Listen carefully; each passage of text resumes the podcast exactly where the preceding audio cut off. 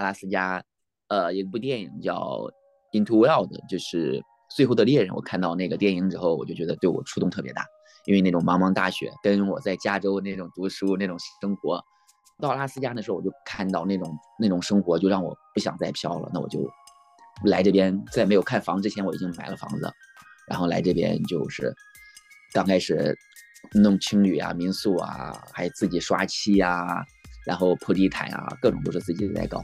后来就是因为生意太忙太忙太忙了，旅游没想到起来就那么多，完全就够我退休了。所以我到明年四月份就开始退休了，不会再做了。有人可以帮我去接手，我这样子我就，来，继续环游世界，离开这些商业的地方，对。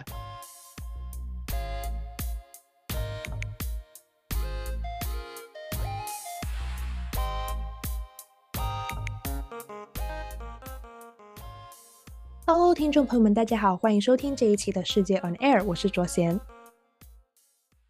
又到了年末的旅游旺季，你有出行计划吗？感恩节假期的这几天，我看到不少朋友在阿拉斯加的冰天雪地里徒步、泡温泉、看极光。在阿拉斯加追漫天极光，似乎在不少人一生一定要看上一眼的愿望清单上面。这个跟美国大陆并不接壤的州。因为严寒和极度遥远，长期以来都蒙上了浪漫的色彩。今天我们节目的嘉宾可是与阿拉斯加有不解之缘。他虽然热爱浪迹天涯、环游世界，但是因为被阿拉斯加的景致深深吸引，决定留下来开民宿、做旅行社，一做就是好多年。做旅行四五年下来，他已经存好了足够的积蓄，打算做到明年四月就退休。继续踏上环游世界的生活。今天我们一起来听阿拉斯加导游梁军讲讲他在阿拉斯加做旅行社的那些事。呃，我的全名叫梁军。哦，那为什么你的这个网名是方形呢？在一个阶段，然后就觉得挺好玩的，就觉得挺有趣的，对，然后就起了这个名字，呃，好记啊。呃，你今年几岁啊？呃，我八三年的，呃，现在三十九。我老家是河南南阳，所以是什么时候来美国的？一六年的三月，大概这个时间吧。所以是过来旅游吗？还是过来读书啊？呃，过来读书旅游。之前很早的话是移民嘛。嗯，现在在阿拉斯加，呃，开这种民民宿青旅，但是最主要还是做旅游。我们最近的话呢，存到十一月十七号，一直到月底这个时间。我两个地方，Anchorage 到 Fairbanks，然后其实在大概有个四百人左右，也不算多，对我们来说，但是对我来说是一个蛮大的一个跨越的，因为往年我做的是一种包车定制的团多一点，今年的话呢就是这种拼团，拼了很多人，很多人，对我来说量非常大啊。呃，其实阿拉斯加旅游有没有分旺季跟淡季？是不是现在你们旺季就特别忙？对的，旺季呢，像感恩节，呃，到圣诞节啊。这个时间呢是非常非常的忙，比如说我这公司有六辆车，然后下来的话呢有三四个同事，那我们接待完之后，像往年的话，我还我还可以再推掉一百位客人都不止，就像我现在一直在回复，就是那么忙。哦，那你们能能不能给我们讲一下你的一天最近是怎么样的？对我来说，因为我公司比较小，那我个人就是呃，除了去维护、去写这些自媒体。然后呢，要联系这些客人，帮他们安排这个 schedule，有时候还要带团，因为我的导游不够的话，我要还要带团。总之每天只能睡到四个小时左右，在节日的时候我连四个小时都睡不到。哦天啊，你们的公司现在有多大呀？嗯，不算大，我们公司五个人，对，有两个全职，然后剩下的有两个 part time，一共是四五个人，对，这样子。嗯，我看你之前的 po 文里面有写到过，你之前其实就是世界呃各地也喜欢一直去旅游这样的状态，最后才决定在这个阿拉斯加住下来，然后有了开民宿这个想法。那你可以讲一下为什么你最开始呃想要世界到处去走吗？因为这可能说到我大学毕业以后，然后在上海工作了六年时间，嗯，然后在澳洲，然后又办了这个移民，然后还有这美国，然后当时呢，我就觉得就像在上海工作一样，或者是在澳洲那一段时间，就生活就是一下子你就看到了头的那种感觉，你就知道它未来会发生什么，因为它特别特别特别的安逸。因为我在上海还开两家小的公司。呃，对，这是在一零年前。我喜欢比较自由，因为本身工作的时候就特别喜欢。呃，我周六日是手机是一定是关机的，那我就一定是喜欢在呃上海周边呢，在呃在江苏啊，在浙江周边去旅行这样子。从澳洲回来之后呢，我就觉得我很想去环游世界，然后去看看，然后就在欧洲也好啊，在东南亚也好啊，大洋洲也好啊，然后我就当时可能是走一年多，然后就想着停下来，没有想到就后来就走了快六年时间，就一直没有停下来，因为越走越远，在非洲也好啊，阿富汗也好啊。嗯，在巴基斯坦也好啊，在伊朗啊，还有在印度做义工跟志愿者，在这些修女院呢，在这些大象孤儿院，还有在这些呃非洲帮这些小动物去做医护也好啊，我就觉得它可以让我就特别的充实，然后可以看书，可以有那种自由那种感觉。从这个环游世界的经历，然后最后决定在阿拉斯加定下来，为什么会发生这个转变呢？呃，因为我们后来发生了海难，就是我们船沉了这样子。呃，我在非洲的时候坐的那种那种货船是 cargo ship，然后就有的人就死掉了，就可能那件事情也是一件新闻吧。呃，那对我来说，那我就差不多，呃，美国这边也安排好了，然后就在美国，然后又开始读书工作，课没有上完，有时候我就去餐厅里边做服务生，我就觉得跟我原来生活差别还是蛮大的。有一天我就看到了阿拉斯加。呃，一部电影叫《Into Wild》，就是《最后的猎人》。我看到那个电影之后，我就觉得对我触动特别大，因为那种茫茫大雪，跟我在加州那种读书那种生活，真的只是因为在大使馆，我护照沉海的时候，就我们在海上发生海难以后，护照是被船长给拿着呢。那后来沉海了，我都不知道我的，他问我年龄，真的我都不太去记，因为就像我一个人旅行六年时间环游世界，去各种地方，那些发生战乱的地方也被人。咬过呀，就手上被人咬，在阿富汗的时候，我觉得对我来说，我不太去记那些不美好的东西，就像年龄一样，对我来说只是一个数字而已。就像自己长得，他们就哇，你长得还像一个高中生一样，快四十岁，或者像一个二十多岁。所以回到刚刚那个到阿拉斯加的时候，我就看到那种那种生活，就让我不想再飘了。那我就来这边，在没有看房之前，我已经买了房子，然后来这边就是刚开始。弄青旅啊，民宿啊，还自己刷漆啊，然后铺地毯啊，各种都是自己在搞。后来就是因为生意太忙太忙太忙了，旅游没想到起来就那么多，完全就够我退休了。所以我到明年四月份就开始退休了，不会再做了。有人可以帮我去接手，我这样子我就，哎，继续我环游世界，离开这些商业的地方，对。嗯，您提到你，呃，你决定在阿拉斯加买个房子，定下来之后，你决定要做民宿。那为什么有这么多其他的行业可以尝试？你先要尝试想要做民宿呢？因为你聊到还要自己去刷漆啊，这个过程听起来是非常艰苦。开民宿是因为我觉得很多环游世界也好啊，这些喜欢旅行的人，很多人在旅行久了，他们会觉得会布置一个小家，跟别人去 share，然后他自己喜欢的一些东西，特别是背包客。他们很多都会有一个开青旅的这种梦，然后我也是因为是一个背包客，很早就想着开间青旅，可以把自己的房子布置成自己喜欢的一个啊，有一些呃喜欢的书啊，喜然后路上淘来的一些小石头啊，一些自己喜欢的一些器具啊，然后都可以放在里面，我觉得就像一个家一样，然后还可以听到很多路上这些旅行的人可以听到他们的故事，就是我觉得那是原来是我比较呃美好的一种哎愿景吧，这样子。实现了以后，然后我就觉得原来做青旅或者做民宿原来是是不一样，你才知道里面你要每天去回复这些客人，因为世界各地的时间差呀，原来是这样子的。那我的旅游生意就非常忙了，但青旅跟民宿赚不到什么钱，所以呢，我我旅游是赚它的二十倍到三十倍的样子。哦，所以等于说您您现在这个民民宿还有在做吗？有做。哦，但是赚钱主要就是那个旅行社会赚的比较多。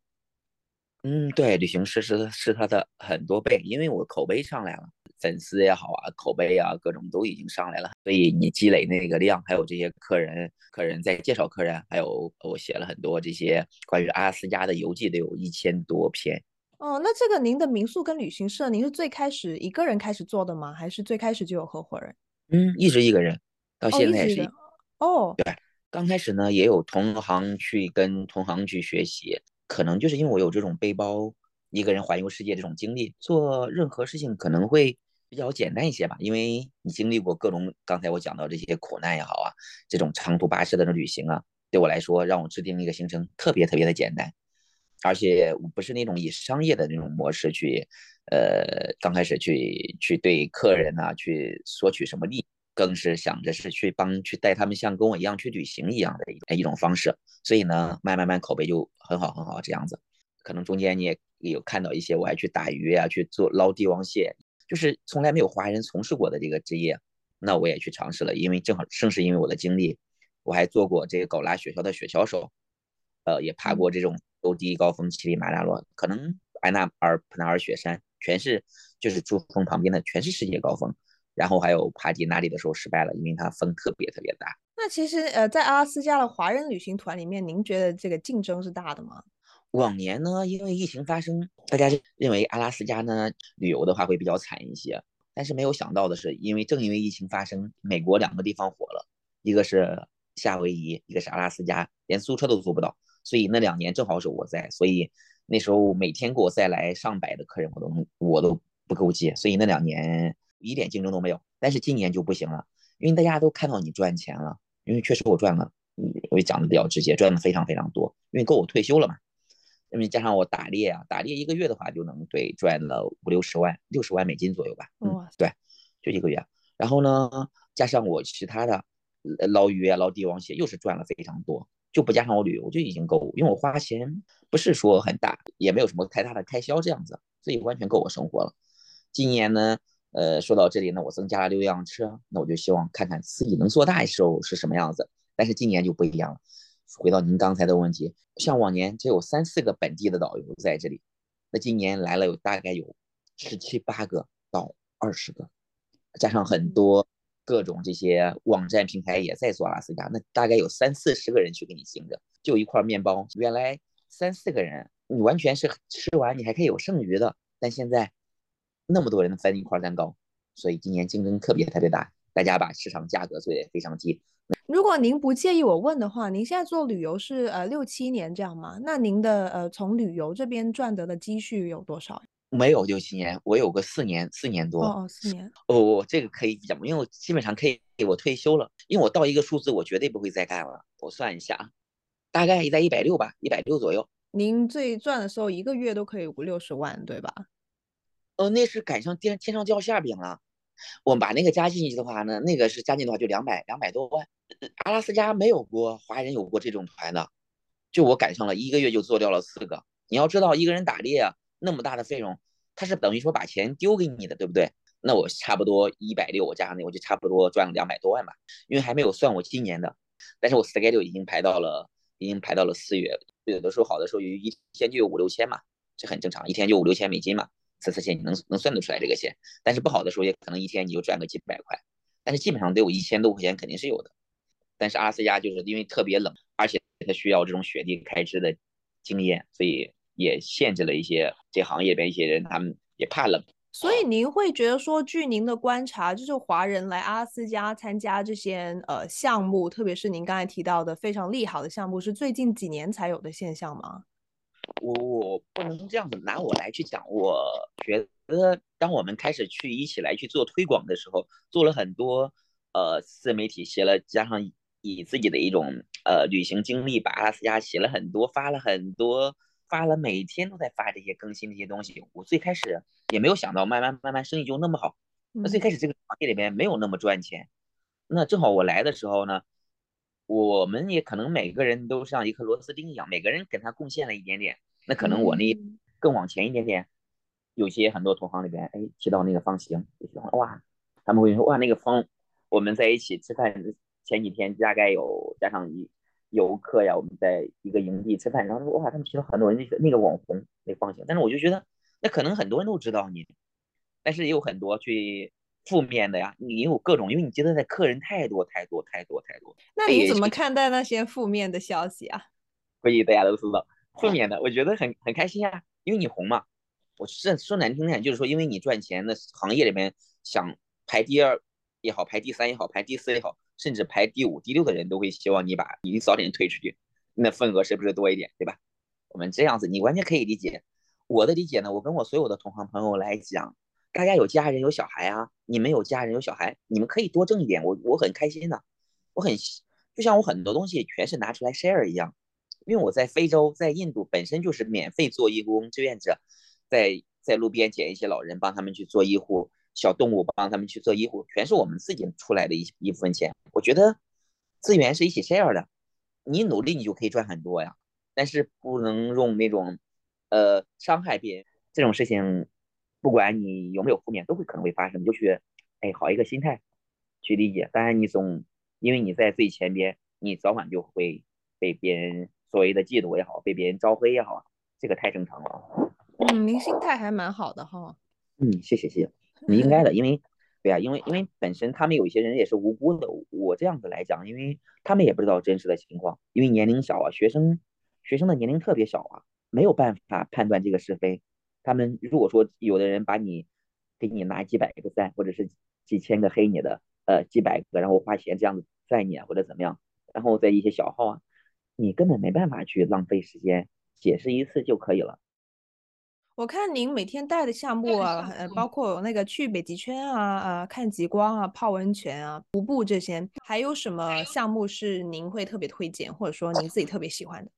我们这两年看到有一个行程叫蓝冰洞。当然，它也塌了四分之三。当然，正是因为它塌了之后呢，它有一半就可以有光照进来，其实拍出来照片还是蛮好的。就像我个人推荐，因为我特别喜欢 hiking，特别喜欢徒步，所以我觉得北极圈是因为它是一个人迹罕少的地方，没有人，然后那边呢那种地貌，北极北的地貌，然后我觉得大自然的风光特别的震撼。就像美国地理杂志人讲的一句话，阿拉斯加那种对啊那种美一望无际，就特别的广阔那种美。因为很多人会觉得去北极圈哇，十四五小时、十二三小时打一个卡，不太值得，而且又是世界十大死亡公路，因为它路上没有 service，一年的话就是死十来个人的。这点我也想希望给大家介绍一下，一定要一定要注意安全，自驾也好啊，还是导游也好，一定一定要注意安全，那条路一直是每年都会有危险的啊。冬天呢玩的项目其实就是狗拉雪橇、雪地摩托，费尔班斯呢有北极圈，然后还有蓝冰洞。嗯，那打猎那个项目是怎样？嗯，打猎呢是因为我们每年的，嗯，比如说我们八九月份有这种名额呀，然后或者十一月份呢，当然十一月份会非常非常的寒冷，在冬季我们正常的都是八月份，当然我们有这个老猎人这样的带团，前后的话有跟猎这样的。嗯，我看您每天的呃，就是朋友圈基本上都有发极光的照片。那您做这一行业有好些年头，有没有就是觉得每天重复的事情会有厌倦的时候？呃，谢谢这个问题，因为好 多人问过。我觉得北极光是一个特别神圣、特别神圣的一个自然现象。我每次看到它就特别开心。我很多客人他说的一句话，他说那个方形啊。然后好像我花钱他在旅游一样，真的好多客人这么讲。我我想到看北极光的时候，我还是觉得我每次还是非常非常的觉得它是一个神圣的一个自然现象，我很开心。还有一方面是因为责任感，因为我带终于带到客人看到极光了，人家花了钱，我就希望他们值得这一分钱。嗯，当然如果天气非常糟糕呢，看不到我也是有时候呢，我会跟他们延半个小时左右，希望他们能够看得到，因为我知道他们。从阿拉斯加全部是要飞五个小时以上，有的甚至是三个小时、十六个小时都不等的。从纽约，特别是要十三个小时以上的。我希望大家是能够至少能看到他们想看到的一些哎风景。那您是不是这些年见证过好多求婚了？对，求婚的有的就是挺浪漫的，现在想起来就好搞笑。如果他们比如说在极光下面求婚，还有是在北极圈，还有在这边是他们的结婚纪念日。呃，还有很多人过生日来阿拉斯加，我觉得挺浪漫的。那时候我就觉得，然后那时候我就从来就不觉得说自己那时候白天的时候会有那种孤独感，因为一直是一个人。然后看到他们那时候，我就会觉得瞬间的特别感动，就会觉得那种孤独感啊，是挺挺浪漫的，也浪漫。羡慕的当然有羡慕，非常羡慕，也会想到自己的另一半在哪里。但是我觉得很多的时候很开心的是哇，我就在那儿，然后就让他们 kiss 呀或者干嘛，就觉得很好玩。我觉得别人幸福，我觉得自己好也好开心，因为在阿拉斯加这种地方天寒地冷的，我觉得看到那种场景是我好我好开心。嗯，想到自己呢，我觉得缘分还没到吧，就像之前可能之前没有珍惜，就错过了就错过了。我觉得自己还年轻嘛，这样子。嗯、所以您您还是蛮享受带团这个职业的哈。嗯嗯，蛮享受的，但是特别的最近，特别是这一年，自己本身是要退休的一个时间，而且因为正好我可能把公司模式转变了，就是以那种包团改成了这种拼团为主。本身三四个导游安排二三十人，然后再加上 Anchorage，然后再安排一天要安排四十，还是蛮蛮累的，以后觉得好疲惫，好疲惫。我很喜欢带团，但是我不喜欢的是那种像走流水线这样子打卡式这样子的。我现在就会觉得会有一种疲惫感，因为人太多了，你没办法照顾每一个人的，不像原来你有四五个人、五六个人那种小团，我分开分开包吃这样子，这样子你可以像跟他们一样去享受这段旅行。现在呢，你更多的可能是一种责任感，你要照顾好每一个人的去旅行，这样子是蛮累的。嗯您说您就是明年四月要退休了嘛？然后，呃，您这个决定会不会跟就是最近这么忙的工作状态，等于说工作占据了整个生活这种状态有关系呢？还是说只是赚 钱真的赚够了？嗯、呃，对，全是赚够了。七月份的时候已经捞完帝王蟹那一期，我就已经已经做好了决定，只做完明年的四月二十二号，因为它的激光季结束，我收钱也是只收到四月二十号前。再到之后呢，除非我找到稳定百分百稳定的合伙人，我才让他们可以固定在这里带团呢，我才再做我后面阶段的一个团。因为退休是因为我觉得钱赚够了，我就不要在这里再过这种，呃，我可以去旅行，尝试一下我之前那种生活，在路上那种生活，环游也好啊。美国很多地方没有玩，我想美国我再环游个一年多，或者是。往南美，然后再回到非洲，再回到大洋洲，再回到东南亚，然后再继续我原来的背包生活。因为我发生海难了，非洲我只去了八个国家，很多地方我还没有去。但是呢，我有一点是因为我也找到了家，我不知道我那种心是不是已经收掉了。但是因为正因为我工作了四年，我工作了四年相当于别人十二年，我每天工作二十个小时左右，一定是有的。一个月工作二十八天到二十九天，你就是一个人开 Uber，你也能挣这么多钱呀。他挣不了我这么多，但是他也能挣很多很多很多。在美国，你付出多少，你就会有很大的一个收获。想要把这个民宿卖掉，这个决定您是舍得做的吗？当然当然，我会把这些，我、哦、会把这些房子呀，还有把这个车呀，这包括这些资源，所有的，如果给一个合适的人，他很热爱这里，然后他又能够非常非常的安全的开车在这里做呢，我很我很高兴有一个人能够接手这里。因为这样子呢，我就可以安心放心的去旅游。等两三年，如果说我觉得我可能找不到原来一个人背着包旅行那种快乐，我可能特别想家的时候，我会再回阿拉斯加。那我在很偏少的地方，因为我跟同行里边也比较好，他们肯定需要带团呢，或者是我自己再把这个公司，当然我看我交代这个合伙人的一个情况，然后我看再回到我这公司，呃，有没有希望。因为我钱也赚够了，如果说没有的话，我最大的可能就是回到一个阿拉斯加比较偏少、没有陆路可以到的地方，很偏远的一个地方去生活了。但如果另外一种呢，如果遇到了自己喜欢的人，遇到了两个比较相爱的人在一起的时候，我觉得去哪里都行。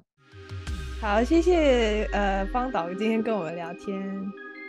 好，谢谢。